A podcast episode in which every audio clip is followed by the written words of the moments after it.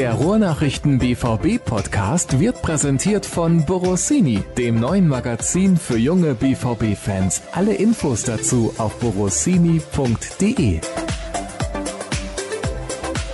Was hast du mir da gerade gesagt, Jürgen? Du bist nach dem 6 zu 0 ins Bett gegangen?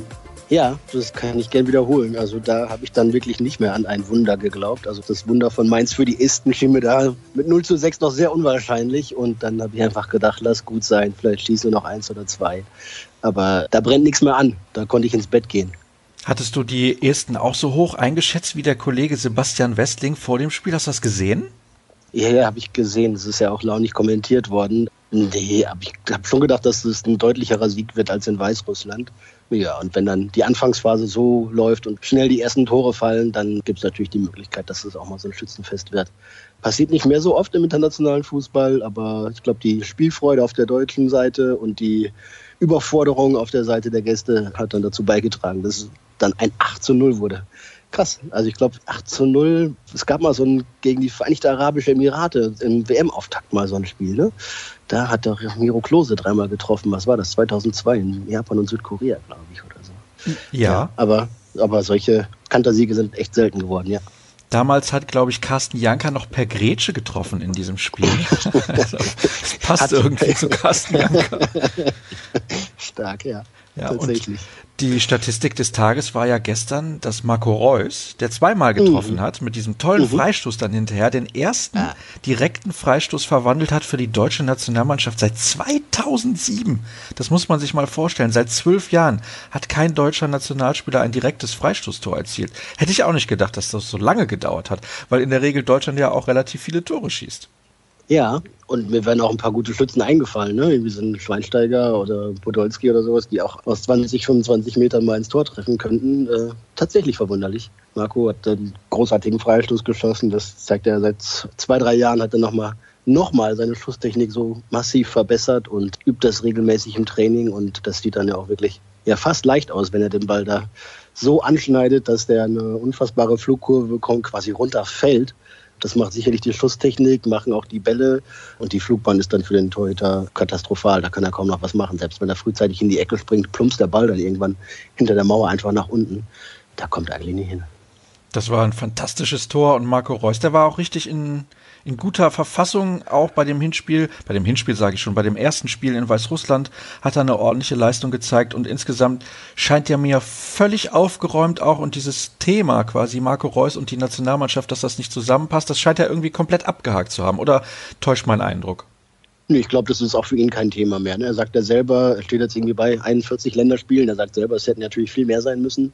Aber für seine wiederholten Ausfälle konnte er am wenigsten. Ne? Denn wenn er einfach verletzt ist und das nach Gegnereinwirkungen aus dem Spiel zum Beispiel, dann kann er da nichts zu. Was soll er da ändern? Aber inzwischen, glaube ich, kommt er sich selbst ein bisschen merkwürdig und neu vor in so einer Rolle, dass er als jetzt 30-Jähriger da mit den ganzen Küken rumspielen darf. Und was die Leichtigkeit im Spiel, was das technische Vermögen, die Geschwindigkeit, Reaktionsschnelligkeit, Handlungsschnelligkeit und das alles anbelangt, da braucht er sich gegen die sechs, sieben, acht Jahre jüngeren Spieler nicht zu verstecken und hat da richtig Freude dran, glaube ich, auch da jetzt auch nochmal eine neue Rolle zu übernehmen. Hat er beim, beim BVB hat ihm das nochmal auch richtig Auftrieb gegeben, dass er so problemlos und fast selbstverständlich in diese Rolle als Anführer reingewachsen ist. Und ich glaube, in der Nationalmannschaft darf er diese Rolle auch für sich beanspruchen, wenn er das möchte. Es wird ihm auch sicherlich zum Teil angetragen, auch wenn er tatsächlich ja erst 40 Länderspiele hat. Ich glaube, da hat so ein Joshua Kimmich schon mehr, der ja noch deutlich jünger ist, aber eben immer dabei war. Aber ich glaube, dass er da von seinen Fähigkeiten sowieso unbestritten weit vorne ist, auch gerade so ein Timo Werner deutlich ausgestochen hat. Und von dem, was ihn als Charakter, als Persönlichkeit anbetrifft, auch. Und nicht zuletzt das, was er vielleicht auch im Nationalmannschaftsjahr 2018 ein bisschen das Problem war, dass bei Marco Reus keine Zweifel bestehen, dass dennoch absolut die Gier hat und den Willen und den Hunger auf Erfolg und da ganz viel stehen und liegen lassen würde, um auch mit der Nationalmannschaft nochmal irgendwas abzuräumen. Ist schon erstaunlich, dass du das gerade ansprichst mit diesem Hunger und der Gier, weil eigentlich müsste man meinen, wenn man als Titelverteidiger in so ein Turnier geht und man eine historische Chance hat, nämlich den Titel zu verteidigen, dann hat man Motivation, Hunger und Gier. Hast du eigentlich gesagt? Ja, also normalerweise, ich kann da jetzt nur von mir ausgehen, wenn ich einmal Weltmeister geworden bin und weiß, ich glaube nur Brasilien hat den Titel jemals überhaupt verteidigt, dann habe ich Bock, das auch zu schaffen. Ja, aber ich weiß nicht, jetzt nochmal in die Tiefenanalyse von 2018 zu gehen, wird wahrscheinlich erschöpfend, aber es scheint ja tatsächlich so, dass es dem Bundestrainer in der Konstellation so nicht gefallen hat und auch in der Mannschaft da nicht ausreichend Einigkeit herrschte, um da als Team aufzutreten, auch wenn sie das für ihre PR noch so sehr propagieren als Slogan.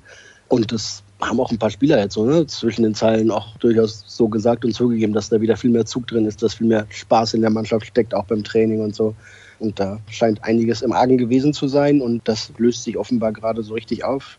Das 3 zu 2 in den Niederlanden war natürlich nochmal so ein Erfolgserlebnis, das auch nochmal richtig Schub und Schwung mitbringt und dementsprechend früher oder vor wenigen Jahren hätten wir wahrscheinlich noch gesagt, alle, die dann irgendwie weit nach dem Ende der normalen Bundesliga-Saison nochmal zur Nationalmannschaft müssen, sind blöd dran und gekniffen, weil sie eben dann viel kürzer Urlaub haben oder kürzer Urlaub haben und sich das noch antun müssen. Aber ich glaube, die 12, 15 Spieler, die jetzt dabei waren und zum engeren Kern gehörten und gespielt haben, die können dann nochmal ordentlich Schwung und Bestätigung und Motivation mitnehmen in die Urlaubspause, die wohlverdiente, um dann im Juli wieder an die Arbeit zu gehen. Also da hat sich vieles gedreht in den wenigen Monaten seitdem. Übrigens, hallo und herzlich willkommen zur nächsten Ausgabe des BVB-Podcasts der Ruhrnachrichten. Jürgen Kors ist übrigens in der Leitung. Ich genau. glaube, ihr habt es aber schon mitbekommen. Ich habe aber Hast noch du gesagt DFB-Podcast oder was? Nein. DFB-Podcast machen wir jetzt. Gottes Willen, bist du des Wahnsinns.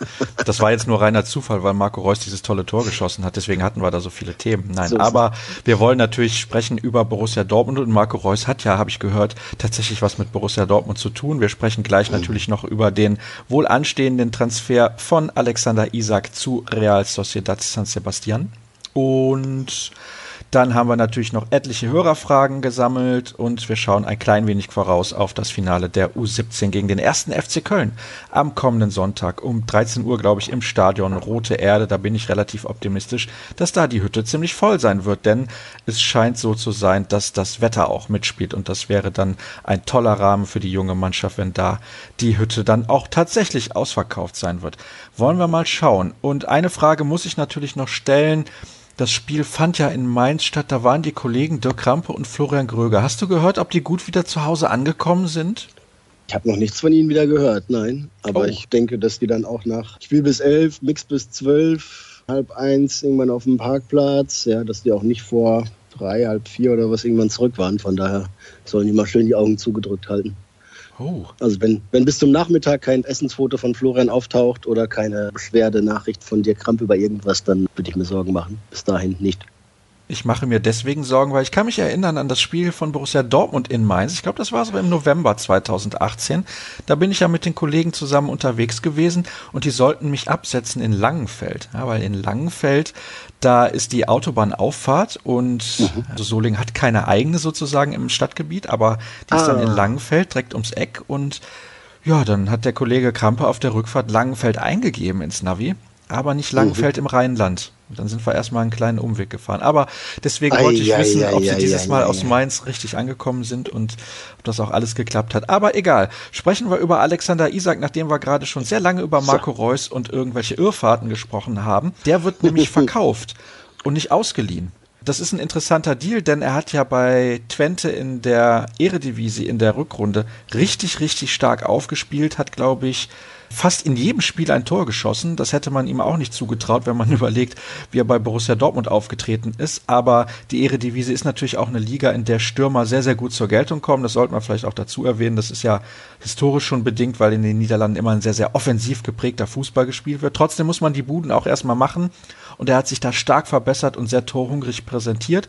Jetzt wird er verkauft. Ist das eine mhm. gute Entscheidung? Eben kurz noch der Korrektheit halber, es war bei Willem Twain. Ah, Entschuldigung, ne? ja, natürlich. Aber ja, ist ja Gehöfel ja. gesprungen. Ach ja, ist ja alles Niederlande, alles hinter der Grenze. Ob das eine gute Entscheidung ist, ihn zu verkaufen, weiß ich noch nicht genau, weil ich noch nicht genau alle Rahmendaten kenne, beziehungsweise noch nicht genau die Formalitäten. Aus dem Bauch heraus würde ich sagen, es ist okay, wenn man ihn verkauft. Wenn jetzt gerade so ein werthaltiges Angebot auf dem Tisch liegt, das irgendwie so an die Grenze achtstellig kratzt, ne, also rund um 10 Millionen, dann würde ich sagen, ja, kann man ihn verkaufen. Aber ich würde zumindest versuchen und es dann eben im Zweifel auch durchsetzen, irgendwelche Optionen mit verankern zu lassen, dass ich entweder später an Weiterverkäufen beteiligt bin oder vielleicht sogar selber eine Rückkaufoption hätte. Denn wer weiß, ne? der Junge ist immer noch so jung, dass man nicht weiß, wie die Entwicklung weitergeht. Er hat jetzt im halben Jahr, in dem er mal regelmäßig gespielt hat, gezeigt, dass er treffen kann. 13 Tore in 16 Ligaspielen waren es, glaube ich, und 14 in 18 Pflichtspielen insgesamt. Er ist da groß gefeiert worden in Tilburg und das zu Recht, weil er da wirklich stark war und gezeigt hat, was er in Dortmund manchmal im Training gezeigt hat, dass er das Tempo hat, dass er eine gute Ballbehandlung hat, dass er unglaublich wendig ist und trickreich, gerade so rund um den Strafraum, um in Abschlusssituationen zu kommen da hat er ganz viel drauf. Was er natürlich nicht drauf hat, ist was auf den Rippen. Er ist immer noch recht schmächtig und in der physisch stärkeren Liga wie in der Bundesliga wird es dann eben richtig schwer beim BVB oder die Leitung sieht offensichtlich nicht das Potenzial in ihm, dass er eine Art Notreserve, eine Art Sicherheit im Hintergrund im Kader wäre, um ihm immer wieder mal Spielminuten zu geben in der kommenden Spielzeit. Dann muss man ihn halt verkaufen. Ne? Also es ist jetzt nach Thomas Tuchel Peter Bosch, Peter Stöger, jetzt Lucifer Favre, der vierte Trainer in Dortmund, der sagt irgendwie, nee, glaube ich nicht, traue ich ihm nicht zu. Wissend, dass er jetzt ein halbes Jahr lang richtig gut eingeschlagen hat, sogar für Schweden getroffen hat in der Nationalmannschaft in der M-Quali gegen Malta. Aber ihn ganz abzugeben und gar keinen Zugriff mehr zu haben auf diesen Spieler, ja, fände ich fast gewagt, weil man eben nicht weiß, wie seine Entwicklung weitergeht. Aber wenn man jetzt einmal Kasse machen kann und die Investition, die man vor zweieinhalb Jahren getätigt hat, wieder zurückbekommt, dann muss man ja zumindest nüchtern festhalten, dass es dem BVB auf welche Weise auch immer gelingt, dass sogar die Transferflops dann anschließend noch zumindest mit einer schwarzen Null zu Buche schlagen. Und das ist ja kein verkehrtes Ergebnis. Jetzt kommt gerade eine Meldung rein von transfermarkt.de und da die mhm. ja überhaupt nicht in Konkurrenz stehen mit den Ruhrnachrichten, darf ich die durchaus mhm. nennen hier im Podcast. Die schreiben was von einer Ablösesumme von 6,5 Millionen Euro, die durch Bonuszahlungen auf 7 Millionen Euro ansteigen kann. Das wäre allerdings ein schlechter Deal. Ja, ist die Frage, was damit verbunden ist, ne? Wenn damit irgendwie eine Rückkaufoption irgendwie in ähnlicher Höhe möglich ist, ne? Dass du sagen, komm, Vertrag für fünf Jahre und in der Zeit können wir jederzeit für eine gewisse Summe X wiederholen, wenn wir ihn dann haben wollen. Oder wir sind mit, was weiß ich, 50 Prozent an den Weiterverkäufen irgendwie beteiligt, falls er mal einschlägt und richtig teuer wird. Dann kann das natürlich den erstmaligen Verkaufspreis ein bisschen drücken. Also da kommt es immer darauf an, was da alles verhandelt ist und was da noch im Kleingedruckten dabei steht. Ja, ansonsten sieben Millionen, wenn du irgendwie achteinhalb oder neun bezahlt hast und kriegst jetzt sieben zurück nach zweieinhalb Jahren, dann musst du überlegen, dass du im Januar händeringend nach einem Club gesucht hast, der ihn irgendwie auch nur abnimmt und schon froh warst, dass du ihn verleihen konntest. Und jetzt kriegst du fast das zurück, was du investiert hast. Dann ist es immer noch kein schlechtes Geschäft. Aber natürlich, wenn es andersrum gelaufen wäre, ne, da wäre irgendein unbekannter 19-jähriger Stürmer aus Schweden gewesen, der in der Niederlande in der Ehrendivisie alle Netze durchschließt, dann hätte der BVB natürlich anders auf ihn geguckt, als so jetzt mit dem Wissen, dass er es halt lange Zeit nicht gepackt hat und man es ihm auch nicht zutraut, dass es in Zukunft anders wird. Wenn ihr diesen Podcast hört, gehe ich davon aus, dass der Deal offiziell ist und wir auch die Details kennen und ja, dann könnt ihr ja das Ganze irgendwie versuchen einzuordnen. Jürgen hat das gerade schon getan und irgendwie dann doch ein bisschen schade, dass das zumindest momentan beziehungsweise auch bislang nicht geklappt hat mit Alexander Isak bei Borussia Dortmund. Vielleicht gibt's ja dann nochmal, Jürgen hat es gerade angedeutet, eventuell eine zweite Chance. Dann kommen wir zu den Hörerfragen und beginnen mit folgender. Welcher der folgenden Spieler wird nach eurer Einschätzung aufgrund ihrer unzufriedenen Saison wechseln wollen oder müssen? Ich nenne dir jetzt mal die Namen, da können wir gerne nach und nach darauf eingehen. Philipp, Toprak, Dahut, Schmelzer, Gomez und Weigel. Über Weigel haben wir letzte Woche schon sehr ausführlich gesprochen in der Sendung. Mhm. Deswegen da lassen den mal doch was sagen zu Julian, ja, oder? Eben. Ist doch eins seiner Lieblingsthemen, Julian Weigel. Ja, also Julian Weigel finde ich ist ein sehr, sehr guter Spieler, den würde ich nie abgeben. Aber ja. gut, da ist der BVB vielleicht anderer Meinung. Also, da haben wir Philipp, hm, Toprak, Dahut, Schmelzer und Gomez. Fangen wir doch mal mit Philipp an. Ja, Milli. Ich glaube, man muss ihm auch für seine eigene Karriere nahelegen, dass er jetzt irgendwie mal eine andere Chance suchen muss. Zwei Jahre in Dortmund mit sporadisch guten Phasen, aber insgesamt doch relativ ernüchternd. Am Anfang der Saison jetzt er abgelaufen und hat dann noch mehrere Chancen bekommen, auch in der Sturmspitze, was ihm nicht so gelegen hat. Und auf dem Flügel setzt Lucien Favre auf komplett andere Spielertypen. Und so wurden seine Einsatzzeiten dann auch immer weniger. Und ich glaube, da kam noch mal eine Verletzung dazu, aber das war jetzt auch nicht dramatisch.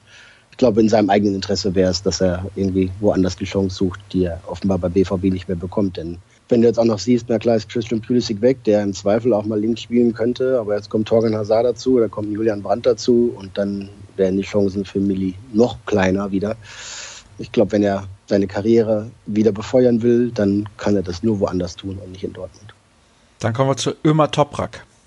Ja, ich finde, wenn ich es mir als Trainer malen dürfte, dann wäre Ömer Toprak in meinem Kader. Mögen jetzt viele mit den Augen rollen oder die Stirn runzeln, aber ich sage auch warum Er ist bestimmt keine Klasse schlechter als die anderen, die spielen. Ich glaube schon, dass andere Innenverteidiger besser sind, ja. Aber er ist nicht eine Klasse schlechter. Und er ist einfach ein unfassbar loyaler, zuverlässiger, ruhiger, besonnener und feiner Kerl, der, ich glaube, in der Mannschaft auch, obwohl er so weit hinten dran steht, leistungsmäßig und einsatztechnisch, durchaus angesehen wird dafür. Und wenn er mit seiner Rolle dann eben nur in Verteidiger Nummer drei oder sogar nur Nummer vier zu sein, sich anfreunden kann, dann hätte ich ihn gerne in meinem Kader, weil er, wenn andere ausfallen, eine sichere Alternative ist. Gleichzeitig muss er natürlich auch sagen, ob er sich nicht nochmal was anderes vorstellen kann. Ich glaube, die zwei Jahre in Dortmund waren jetzt für ihn insgesamt nicht prickelnd. Und nach seiner Zeit in Leverkusen, wo er ja irgendwie auch mit Kapitän war und ein Führungsspieler war, jetzt sicherlich auch kein sportlicher Fortschritt. Aber wenn er sich noch was anderes vorstellen kann und will, dann kann man wahrscheinlich reden. Grundsätzlich aber, glaube ich, bist du als sportliche Führung immer froh, wenn du so einen im Kader hast, weil der eben nicht muckt. Und wenn du ihn bringst, dann zeigt er auch ordentliche Leistung. Also zuverlässig und das kann man sich nur wünschen, wenn man dann irgendwie an die Kaderplätze irgendwie, weiß ich nicht, 15, 16, 17 bis 25 denkt oder sowas, dass du da treue Gesellen hast, die kein Theater machen und die im Zweifel sogar dann auch noch gut sind, wenn du sie brauchst. Meine Meinung. Der nächste in der Reihe ist Moda Hut und das ist ein interessanter Fall, weil man sagt ihm ja nach, dass er und Lucien Favre ein relativ gutes Verhältnis haben. Trotzdem bekommt er eigentlich so gut wie gar keine Chance, dass er sein Talent auch irgendwie präsentieren kann.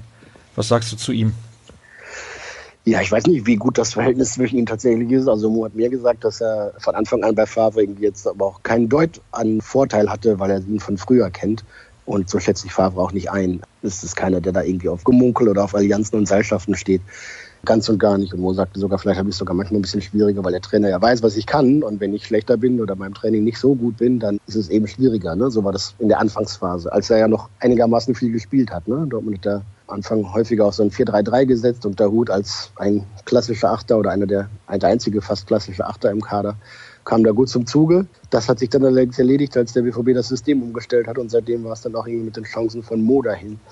Ja, ich weiß, dass er viele Fürsprecher hat im Club, weil er eben auch Besonderes kann und Sachen drauf hat, die nicht viele Kicker können. Was man bei ihm allerdings auch sieht, ist dieser ja, frappierende Mangel an Selbstvertrauen, an Selbstbewusstsein, an Glauben an die eigenen Stärken, an Sicherheit im Spiel, an Rhythmus und diese manchmal nur Nuancen machen eben den Unterschied aus zwischen einem Moda Hut, der irgendwie vielleicht zu den besten Box-to-Box-Spielern in der Bundesliga gehören könnte, von seinem Potenzial her, und einem, der es dann beim BVB kaum mal auf dem Rasen schafft und wenn, dann irgendwie eher scheitert und manchmal sogar kläglich scheitert. Ich glaube, es ist alles angelegt beim Moderhut, aber nun ist er als Typ halt auch außergewöhnlich, so will ich es mal formulieren, und als Fußballer kann er das halt auch sein. Schön, wenn er das häufiger zeigen könnte. Ich glaube, dass der BVB ihn gerne behalten möchte, einfach auch um die Option zu haben, mit ihm eben als Spielertypen, der sonst weniger im Kader vorhanden ist, und dann eben noch unterschiedliche Formationen und Spielsysteme auch nochmal eher bestücken zu können. Für Hut hoffe ich einfach auf die U21 EM. Ich weiß, dass er da hochgeschätzt wird von Stefan Kunz, mit dem habe ich mal über ihn gesprochen und der setzt auf ihn. Da ist er natürlich einer der ältesten und der erfahrensten Spieler und kann da sich ganz viel von dem, was ich eben gesagt habe, an Selbstvertrauen zurückholen, wenn er da mit der deutschen Juniorennationalmannschaft eine starke Europameisterschaft spielt, dann glaube ich, sieht die Welt schon wieder ganz anders aus für ihn, denn er ist natürlich auch einer, der mehr über den Bauch kommt als über den Kopf. Und wenn er ein besseres Gefühl hat, dann wird er auch in Dortmund wieder anders auftreten. Also ich wünsche ihm eine gute U21 EM, also ihm persönlich und der deutschen Mannschaft. Das würde für der Hut einiges erleichtern. Und dann kommt er halt irgendwie mit ein, zwei Wochen Verspätung beim BVB wieder ins Training, aber zumindest dann mit breiterer Brust und dass er vom technischen Vermögen her und von Spielverständnis und Geschicklichkeit etc. mithalten kann und prägen kann, ist, glaube ich, außer Zweifel, dass er taktisch nicht immer so, wie soll ich sagen, verlässlich ist und sich da irgendwie an die Regeln hält, sondern mehr halt auf dem ganzen Platz rumturnt. Ist halt eine Sache, die er abstellen muss, wo er sich weiterentwickeln muss. Und mit immer noch Anfang 20 oder sowas kann er das noch. Ich glaube, dass der BVB ihn durchaus behalten wollen wird, aus genannten Gründen wenn er selber sagt, boah, ich will aber spielen, spielen, spielen, ich habe keinen Bock auf der Bank zu sitzen oder sogar nur auf der Tribüne, dann wird es gerade durch die Neuverpflichtung von Julian Brandt im Zentrum natürlich auch nicht leichter für ihn. Dann kommen wir jetzt zu einem sehr kniffligen Fall, nämlich Marcel Schmelzer. Ha, ja, also warum sollte der, also wenn er, wenn Schmelle sagt, ich will weg aus Dortmund oder irgendwie was anderes machen, dann glaube ich, hat er so viele Verdienste um den Club und die Mannschaft und den Verein erworben, dass alle erstmal stutzen würden und sich fragen würden, warum, wenn er sagt, ich will noch spielen, ganz viel spielen und nicht nur sporadisch mal ein paar Einsätze haben verteilt oder in der Schlussphase mal eingewechselt werden, dann kann das sicherlich so werden. Dass Favre offenbar nicht auf ihn steht, haben wir alle deutlich gesehen und längst mehrfach thematisiert. In der Schlussphase-Saison hat er ihn zumindest noch zweimal, glaube ich, eingewechselt. Ich glaube zweimal oder vielleicht sogar dreimal. Ja, immerhin. Aber ich glaube, dass Marcel Schmelzer nicht weggeschickt wird und von daher darf er bleiben. Also hat er einen gültigen Vertrag und seine Wichtigkeit und Wertigkeit ist vielleicht auch gar nicht so sehr dann in den 90 Spielminuten auf dem Platz zu sehen, sondern auch im Drumherum. Ne? Ich glaube, dass er oder ich weiß, dass er in der Mannschaft hoch angesehen ist, auch rundherum im Verein hoch angesehen ist, dass er dann ein wichtiges Wort mitzureden hat, dass er viele Dinge im Hintergrund mit organisiert, leitet, anspricht, einstiehlt. Mir fallen immer so prägende Szenen ein aus der Rückrunde, wer zum Beispiel in, in Berlin als Erster auf dem Platz ist, ne? als da Böki den Ball an den Kopf bekommt oder sogar eine gelbe Karte kassiert da. Und im Spiel gegen Mainz glaube ich, dass er da als, als Einwechselspieler, der sich hinter dem Tor aufwärmt, noch irgendwie versucht, mit Winken den Mainzer Schützen abzulenken und da quasi als Auswechselspieler oder als Reservespieler noch aktiv ins Spiel eingreift. Und nach dem Abpfiff da gegen Mainz, als Bürki dann zum Schluss so überragend gehalten hat, dann der Erste auf dem Platz war, der losgesprintet ist und sich bei Roman Bürki bedankt hat für die tolle Leistung und so. Also der ist weit entfernt von außen vor, sondern eher, eher mittendrin, nur halt nicht immer auf dem Rasen und spielt halt da eine wichtige Rolle, wie er es kann. Und das, glaube ich, kann man auch nicht hoch genug einordnen und wertschätzen, dass sich ein Spieler, der eigentlich leistungsmäßig hinten dran ist, trotzdem so komplett mit der Mannschaft identifiziert und da Feuereifer reinbringt. Das ist nicht bei allen der Fall. Das kann man auch ganz deutlich so sagen. Von daher ist die Wertigkeit und Wichtigkeit von, von Schmelle nicht allein in Minuten auf dem Rasen zu bemessen. Dann haben wir noch einen Namen, über den wir diskutieren wollen. Das ist Sergio Gomez. Ich habe bislang keine Widerrede bei dir bekommen von den vorher, bei den vorher. Ja, deine Analysen waren ja auch quasi so detailliert und perfekt, da konnte ich gar nichts zu sagen. Sergio Gomez, ja, muss spielen. Der muss jetzt aber wirklich dringend spielen. Wo er das tut, keine Ahnung. Also in Dortmund wird es nichts werden. Ich glaube, dafür hat auch die Rückrunde jetzt keinerlei Anlass zur Hoffnung gegeben, dass er da kurz davor wäre oder nah dran wäre, regelmäßig zum Einsatz zu kommen dafür ist die Qualität im Kader auch einfach so unfassbar gut und hoch, dass er da jetzt direkt durchstechen könnte. Ne? Siehst du irgendwie vor anderthalb Jahren oder was, war er so auf, auf Augenhöhe mit Jaden Sancho quasi und Sancho ist durchgestartet. Bei Gomez fehlt irgendwie die, die Zündung. Toller Kicker, macht immer Spaß, ihm zuzusehen. Nach wie vor glaube ich, dass er ein großer Fußballer werden kann. Aber dafür muss er halt spielen, gerade in seinem Alter. Leihen oder verkaufen im Zweifel. Also dem sollte man dann auch keine Steine in den Weg legen. Wenn es halt beim BVB nicht klappt, dann war es der Versuch wert. Ne? Und das ist ja nach wie vor nicht schlimm. Denn wo stellst du dich vor, wenn du als 17, 18, 19-jähriger Spieler zum BVB kommst oder da bist und der Hoffnung, irgendwann in diesen Profikader reinzurutschen und zu spielen, dann musst du dir überlegen, dass du eins von tausenden Talenten bist und der BVB halt in den Top Ten Europas mitspielt und dann ist der Weg, da in die Startelf zu kommen, natürlich unendlich weit und mit das, das Höchste oder das Schwierigste. Und von daher muss man sich dann nicht grämen, glaube ich, als junger Spieler, wenn es dann nicht klappt. Aber da muss man auch rechtzeitig sehen, dass man eben dann den Plan B findet und sucht. Also sucht und findet, vielmehr. Also eine Ausleihe. Ja, wenn sich jemand findet, klar. Hauptsache er spielt irgendwo. Ne? Also ich glaube, da muss man fast mehr an den Jungen denken, als an dem, was der BVB da irgendwie noch da im Zweifel von haben könnte. Also dass der jetzt dann in zwei Jahren so weit ist, dass er da Stammspieler in Dortmund werden kann, weiß ich nicht. Kann man auch gar nicht seriös irgendwie vorhersagen. Von mir aus ausleihen, ja. Aber ich glaube, wer nimmt ihn? Also der hat halt jetzt auch nicht so viele Spiele auf dem Buckel oder nicht so oft gezeigt irgendwo, was er kann, dass da jetzt die interessenten Schlangen stehen würden. Müsste er fast irgendwo in Spanien sein wo er sich auskennt, wo man ihn eher kennt als Junioren-Nationalspieler als sonst wo. Also es wird relativ schwierig, was Borussia Dortmund und Sergio Gomez angeht. Vielleicht schade. Wir werden es aber auch erst in ein paar Jahren erfahren wie es da bei ihm aussieht, wenn er sich ein wenig weiterentwickelt hat und dann auch mal irgendwo regelmäßig gespielt hat. Kommen wir zur nächsten Frage. Gibt es bei den bereits in die zweite Bundesliga gewechselten U19-Meistern Rückkaufklauseln?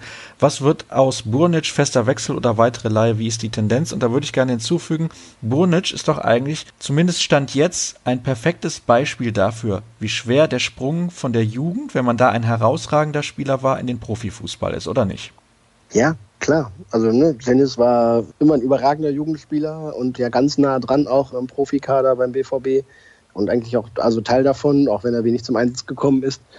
Aber es ist dann halt immer noch mal ein, ein riesiger Schritt, da irgendwie zur etablierten Kraft zu werden. Ne? Und er hat diese Chancen bekommen, er hat es in Stuttgart versucht, das hat nur mäßig geklappt, in Dortmund hat es auch nicht geklappt. Jetzt in Dresden scheint er sich wohl zu fühlen, das sagt er zumindest und kann dann eine wichtige Figur sein. Und wenn er bei einem ordentlichen Zweitligisten eine tragende Säule werden kann mit seinen jungen Jahren, dann ist das doch erstmal super. Klar wollen alle Talente direkt hoch in die Champions League, aber das geht halt nicht. Da sind schon so viele andere und die sind auch verdammt gut.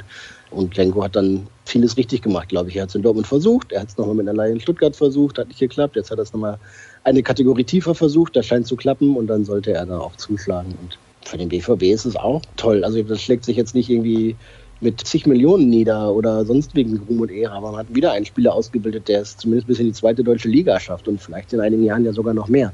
Das ist doch auch ein Qualitätsmerkmal der Ausbildung in Dortmund und dementsprechend auch wieder ein gutes Zeichen. Und der andere, der bildlich dafür steht, wie schwer es ist, den Sprung zu schaffen, ist Felix Passlack, ne? dessen mhm. Zeit in Norwich dann ja auch irgendwie endet, nachdem sie ja sehr enttäuschend verlaufen ist. Ich glaube, das muss man ja so deutlich sagen. Und da gab es damals viele, die gesagt haben, ja, Passlag, warum setzt man nicht auf den? Das ist ein super Talent. Und ich kann mich noch erinnern, wie ich damals immer argumentiert habe, er ist technisch meiner Meinung nach so limitiert, dass es halt für das absolute Top-Niveau nicht ausreicht. Und man sieht ja an seiner Entwicklung, dass das nicht so falsch war, was ich damals gesagt habe. Welcher der frisch gebackenen U19-Meister könnte denn den Sprung in die A-Mannschaft schaffen oder wird überhaupt darüber nachgedacht, fragt Freddy.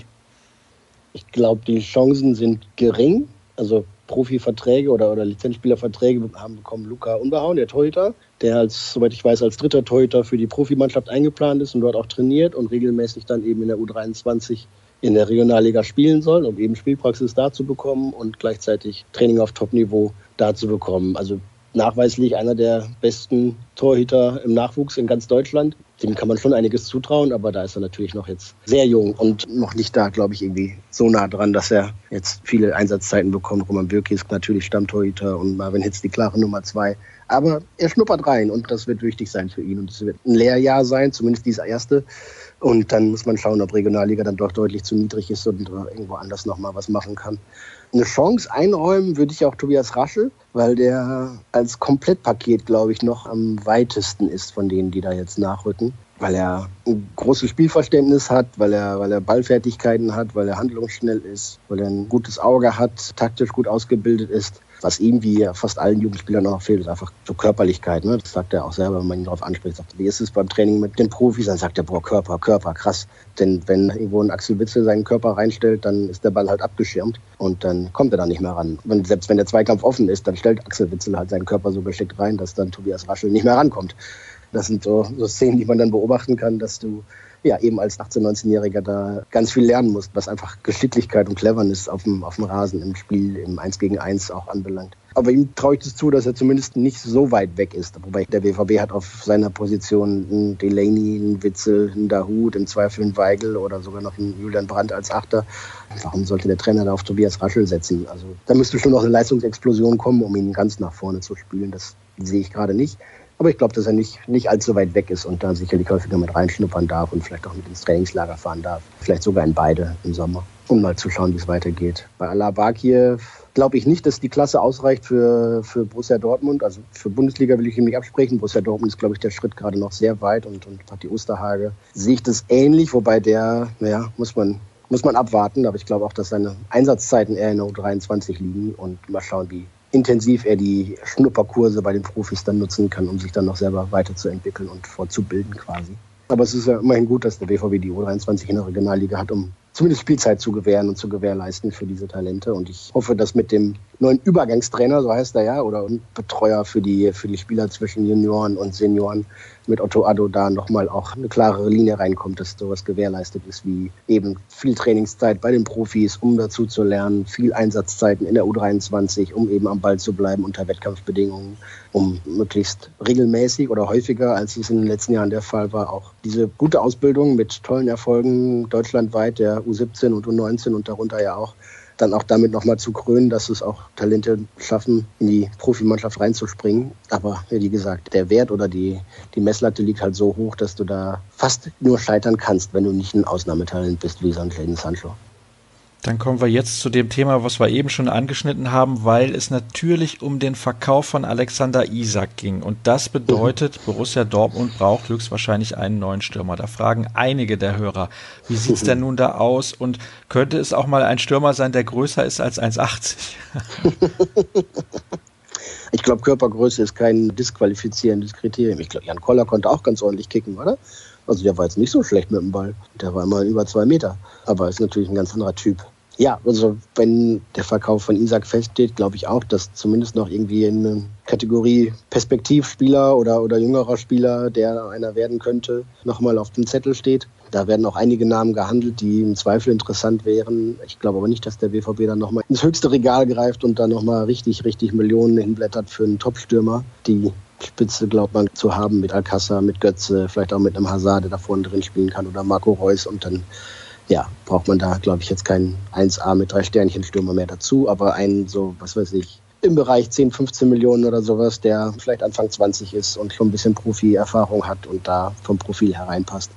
Dass es ein, eine gänzlich andere Art von Stürmer gibt, also ne, 1,95, Kopfballstark und kantig, erwarte ich nicht. Hätte Favre haben können, aber will er nicht, setzt er nicht drauf, steht er nicht drauf, braucht er nicht. Und dementsprechend, warum sollte der BVB einen Stürmer verpflichten, von dem er weiß, dass der Trainer ihn kaum einsetzen würde. Das wäre ja Quatsch. Dann nennt einer der Hörer Markus Thuram, das ist glaube ich der Sohn von Lilian Thuram. Thuram, ja, ja, ist auf jeden Fall ein Name, der spannend ist, gerade auch aufgrund seiner Vielseitigkeit. Ne? Der kann halt auch auf dem Außen spielen oder auch im Zentrum. Ja, also es gibt ja natürlich gerade in Frankreich, Spanien tolle Jungs, die noch viel Weg und viel Perspektive vor sich haben. Jeden einzelnen Namen da jetzt irgendwie zu kommentieren kann ich nicht. Dafür habe ich sie auch alle nicht oft genug oder nicht, nicht mehrfach genug spielen sehen. Aber Thuram ist sicherlich ein Name, der da auch gefallen ist, klar. Und ne, wenn man sich die französische U21 anguckt, dann puh, spektakulär. Also da sind richtig gute Jungs dabei. Die sind dann allerdings aber auch schon ne, bei Champions League Clubs unter Vertrag in der Regel. Und dementsprechend jetzt nicht mehr die Kategorie Schnäppchen. Wir haben noch ein paar allgemeine Fragen, die ein wenig zeitlos sind. Die schieben ja. wir dann in die kommende Woche. Eine Frage ah. sollten wir aber noch beantworten, auf jeden Fall, Jürgen. Und das ist ja. die, was die, nicht was die U17 betrifft. Da sprechen wir vielleicht dann komplett nächste Woche drüber, wenn wir wissen, wie das Spiel ausgegangen ist. So, machen wir das. Mhm. Aber ich würde gerne von dir wissen, an diesen wilden Gerüchten um Ilkay Gündogan, ist da irgendwas dran, deiner Meinung nach? Ist an den wilden Gerüchten was dran? Ich glaube, wenn Ilkay Gündogan an der Rückkehr in die Bundesliga interessiert wäre, wäre es fahrlässig, sich nicht damit zu beschäftigen, ob man ihn nicht zum BVB locken könnte. Wärst du mit der Aussage ausreichend einverstanden? Ich auf jeden Fall, weil wenn ich gleich die Aufnahme beende, wirst du mir die komplette Wahrheit sagen, aber die Hörer sind vielleicht damit nicht einverstanden. weil das klingt so ja, verlockend. Also ja, natürlich klingt das verlockend, aber er müsste ja auch wollen. Ne? Also ich glaube, für, für einen Spieler der Kategorie Ilkay Gündogan, gerade wo wir haben eben über diesen Achter gesprochen, ne? und der einfach irgendwie im Mittelfeld so ein herausragender Strippenzieher ist, der begnadet und genial darin ist, den vorletzten Pass zu spielen, eben einfach so, so kreativ, den könnte man sich natürlich wunderbar vorstellen in Dortmund, wie auch viele andere großartige Fußballer. Ich weiß aber nicht, wie ausgeprägt sein Wunsch ist, nach Dortmund zurückzukehren oder überhaupt in die Bundesliga zurückzukehren ich glaube, oder ich frage mich, ob es sportlich reizvoller wäre, in Deutschland zu spielen als in der Premier League und müsste sagen, nein. Wäre es wirtschaftlich reizvoller, in der Bundesliga zu spielen als in der Premier League? Nein. Was könnte also dafür sprechen? Er kommt aus dem Ruhrgebiet und City will ihn nicht mehr und er hat keine andere Option. Glaube ich aber auch nicht, denn wenn Ilkay Gündogan auf dem Markt ist, dann wird es nicht nur in Deutschland Interessenten geben, sondern auch in Frankreich oder in Spanien oder anderswo in der Premier League. Also ich halte die, die Chancen für sehr gering dass Ilkay Gündogan in Dortmund auflaufen wird. Nicht, weil man ihn nicht schätzt oder nicht holen wollen würde oder ganz viel versuchen würde, um ihn zu bekommen, sondern weil es einfach gar, gar keine realistische Chance gibt. Hm. Jetzt werden aber einige der hm. Hörer ihre Taschentücher sofort rausholen müssen nach dieser ja, Antwort Gott, von Jürgen Kors. Ja, ach, was weiß ich, aber es muss ja vieles zusammenpassen. Ne? Es ist ja nicht nur der Wunsch, dass Ilkay Gündogan gut ins Dortmunder Spiel passen würde, ist ja nicht allein ausschlaggebend dafür, dass er dann auch kommt. Ne? Also ich glaube, weiß ich nicht, ein Ah, Busquets würde auch gut nach Dortmund passen. Oder viele andere. Usman Dembele hat auch wunderbar nach Dortmund gepasst mit seinem Spiel und hätte auch unter Favre wunderbar funktioniert. Ist aber nicht mehr da. Passt halt wegen anderer Dinge nicht. Und das ist ja unbestritten, dass Fußballfreunde und Fußballliebhaber die besten Spieler aus Deutschland natürlich auch gerne in der Bundesliga sehen würden keine Frage. Hätte ich Spaß daran, Ilkay Gündogan wieder im Stadion spielen zu sehen, regelmäßig. Aber mein Wunsch und der Wunsch vieler Hörer ist, glaube ich, nicht ausreichend dafür, ihn zu bewegen. Vielleicht soll man eine Petition starten. Das wollte ich auch gerade sagen. Lass uns eine Petition starten, Jürgen. Das geht komplett viral. Und das kriegt ja. der Ilkay dann auf jeden Fall mit und dann wird er sofort unterschreiben. Ja, das kriegt er mit, das will wir ihm dann schicken und dann sagt er, hey cool, die freuen sich, wenn ich zurückkomme. Ja, aber ich glaube, das wird nicht ausreichen als Argument. Aber es wäre natürlich lustig. Also ja, ich glaube, ich habe das an anderer Stelle schon mal gesagt, ne? anders als Nuri bei Real und in Liverpool oder Mario in München oder Schindli bei United hat sich Ilkay nach seinem Wechsel aus Dortmund weg nochmal gewaltig weiterentwickelt. Von daher wäre es eine Rückholaktion, die natürlich unter anderen Vorzeichen stünde als die bei den drei vorher genannten. Oh, interessant. Mal gucken, ob die Petition helfen wird, dass Ilkay Gündogan in der kommenden Saison und vielleicht darüber hinaus auch bei Borussia Dortmund kickt. Wir haben da so unsere Zweifel. At rnbvb bei Twitter, at Jürgen Kors, at Sascha Staat.